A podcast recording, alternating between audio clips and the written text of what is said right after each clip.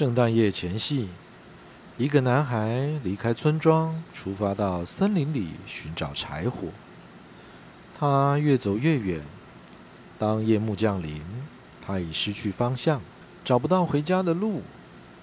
突然，空中开始飘落片片雪花。男孩知道自己今晚只能待在树林里，等天亮再回家。而又饿又冷的他，就这样蜷缩在一棵大杉树下，迷迷糊糊地睡着了。杉树看见缩着身体躲在自己脚下的孩子，便温柔地垂下树枝，像毯子一样遮盖着他的身体，替他挡去纷飞的大雪。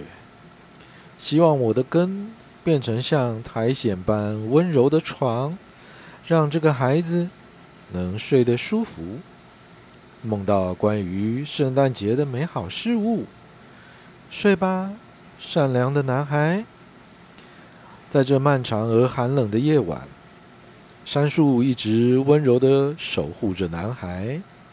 隔天清晨，男孩的父母和其他村民一起到森林里找他。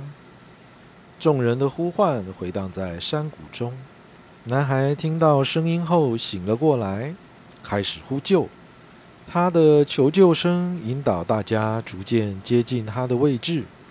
当大人们终于抵达男孩身边时，都惊讶地发现，因为男孩不但平安无事，就连声音也很有精神。而保护着男孩的杉树，每根树上都挂满惊人的冰雪。就像许多晶莹剔透的美丽装饰一样。